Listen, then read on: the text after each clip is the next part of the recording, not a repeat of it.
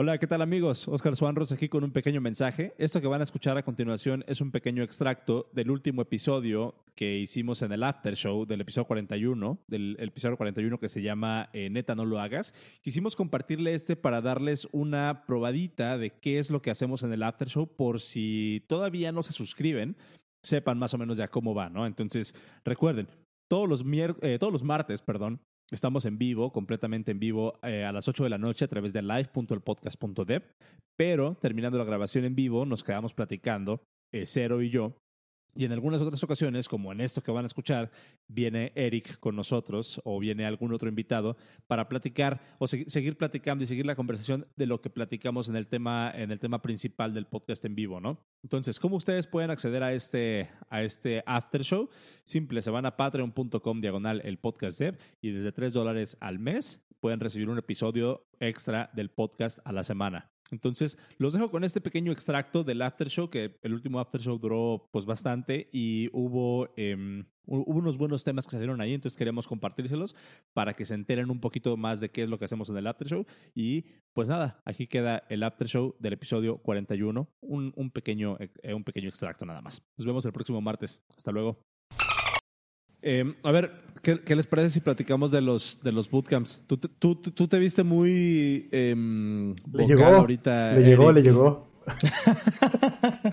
Me vivo con cuál de todos tú, con lo que traía yo con Jason. Ya estoy tratando de moderarme un poquito cada vez que contesto con Jason, porque a veces me voy de hocico, como cuando me pasa con el Dermael. Caigo redondito en el. Con Miguel es muy fácil comenzar a tragar tierra, güey. Sí, así como... Ángel, híjole. Yo porque ya lo conozco de años, no tengo nada en específico ni a favor ni en contra de los ni en contra de los bootcamps. Mi comentario era más hacia la uni primero de que, o sea, estoy 100% de acuerdo con lo que dijo Cero, que a la uni vas más que para aprender, para hacer contactos. Pero ¿Qué fue lo que dijiste, Cero? Y dijiste una frase bien que se me hizo que se me hizo bien chingona. O sea, que, que no vas a la no vas a formarte a la universidad o cómo? Ah, las empresas no forman a los estudiantes y los estudiantes van a formarse a las escuelas, ¿no? Las escuelas no forman escuelas. A ver, ¿otra vez? Las escuelas no forman estudiantes, los estudiantes van a formarse a las escuelas. Ah, eso está chingón, güey. Me lo saqué de la escuela, ¿eh? Sí. La, la, función original de los maestros es guiarte, ¿no? No es... De hecho, te aprendes las cosas como... En la, en la universidad donde estaba yo presencial, en Cancún, no había rol de maestro, eran orientadores. Esa era su, su descripción. Y sí, su chamba era orientarte para que tú solito llegaras a las conclusiones. Pero les faltaba mucho. era, era, una escuela muy nueva y le faltaba mucho para crecer todavía. Entonces no, no era la mejor experiencia en ese momento. No, y aparte es como una situación bastante utópica, ¿no? O sea, de que pues sí está chido, yo creo que todo debería de ser así, yo también estoy a favor de ese modelo de educación. Sin embargo, ese modelo de educación pues te requiere como que los grupos sean mucho más pequeños, a lo mejor que sea más caro, entonces como que no, no, no va muy de la mano con lo que mucha gente espera, ¿no? Como una escuela tradicional, que también es ah, como también es vocación del maestro.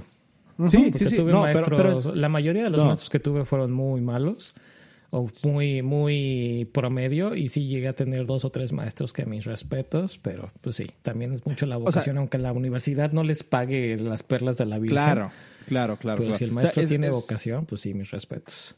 Sí, pero estás de acuerdo que esa misma vocación, o sea, con, la, con la vocación de hacer eso, no puedes tener, no puedes atender a un grupo de 40 personas para, para hacer ese tipo de situaciones donde te, te, dedicas a orientarlos y a conocer a cada uno y a, de que grupo sea 10 personas, esa, atención. No, pues por ejemplo, yo, inventes donde estás metiendo 40 personas. Güey, yo, eh, así son los. Así no, son ya los, sé. los... Mi, en mi universidad, de hecho, fui cuando yo entré a la universidad, fuimos dos grupos Éramos, éramos dos grupos de 40 cada uno y terminamos un grupo de 20 alumnos. Sí, sí, sí, sí. Yo, por ejemplo, yo en, mi prepa, eh, en, mi prepa éramos siete nada más en mi grupo. Em, y, y, fíjate, ahí yo sí te puedo, sí te puedo compartir. Obviamente estás en la prepa y lo que quieres es, echar desmadre, ¿no? Entonces, por ejemplo, yo veía a mis compañeros que se fueron a, la Universidad de Colima o que se fueron a universidades un poco más grandes y veía que se la pasaban chingón porque pues era puro desmadre y puro fiesta y las novias y la chingada. Yo decía pues, así como que, güey, yo... yo... Así como que, güey, no mames, o sea, yo, yo convivo con seis personas, güey, y los odio a todos, o sea... Yo también, quiero, como que, yo también quiero decir señor Pool. Sí, güey, pero, pero por ejemplo, yo, yo lo veía y ahorita, o sea, sí te puedo decir, mi prepa en ese caso era una prepa que hice, hice en dos años, nada más. Entonces dije, bueno, pues ya, ni pedo. Y sí noté un despegue muy grande de cuando yo salí de la prepa y empecé a entrar a la universidad y me di cuenta que la universidad no era lo mío, total, me ahorré un año. Y por ejemplo, yo ahorita veo a muchos de mis compañeros de mi edad, de aquel entonces, este, que apenas están viendo qué quieren hacer, apenas están iniciando sus primeras chambas, apenas están viendo muchas cosas. Entonces, así como que, bueno, pues unas por otras, ¿no? Em, pero en ese caso, ¿a qué iba con todo esto?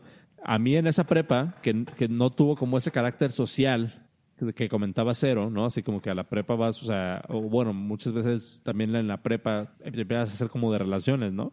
Em, aunque yo no tuve ese aspecto social, sí tuve esa atención personalizada de mis maestros, porque éramos un grupo bastante pequeño y mi prepa fue muy eh, hands-on en el sentido de enseñarte a, resolver problemas, no a enseñarte a, o, no memorizarte la resolución, sino enseñarte cómo hacer como un walkthrough de los problemas. Y esa es como que una, una de las habilidades que, uso todos los pinches días. Em, pero sí, ese, ese tipo de aprendizaje no se puede dar con un grupo de 30, 40 personas. O sea, eso es lo, eso es lo interesante. Entonces, por ejemplo, pero, también, si tienes un grupo de 40 personas y tú eres de los 5 o 6 que sí realmente quieren aprender, haces lo máximo para lograrlo. Y eso me tocó en mi escuela. Yo, también. yo era de los otros 35 que le va a llamar el mundo, pero sí había 5 cabrones que se desvivían por dar el máximo en la escuela. Y los veías a la hora de cocinar que decías, no mames, ¿de dónde sacan tanto pinche ingenio? Y a la hora de, de hacer las investigaciones, ellos sí te traían güey, todo el pedo de, cómo era la historia, de, de, dónde salió el pinche lingüín y esas estupidez que estoy diciendo ahorita, ¿no? Pero bueno, ellos sí, se, sí hacían la tarea como debería de hacerse. Pero más que nada, ahora que lo dices tú, ahora lo veo que estaban sobrecompensando el hecho de que eh, no había tal vocación de los, de los, de los maestros, porque no había maestros, era, recordemos que era una escuela de gastronomía donde no había nadie que fuera un maestro en gastronomía, todos eran expertos en su área de, cocina, por ejemplo, administración, pero no tenían madera de, educador. Entonces, pues te daban lo, que ellos tenían, lo que ellos podían, pero obviamente no era suficiente para que 40 cabrones salieran chingones. Y había gente que hacía el esfuerzo extra para lograr algo chingón. Y te puedo decir que esos cinco que ahorita que te estoy mencionando están trabajando en el extranjero, ganando los pinches millones. O sea, les está yendo chingón.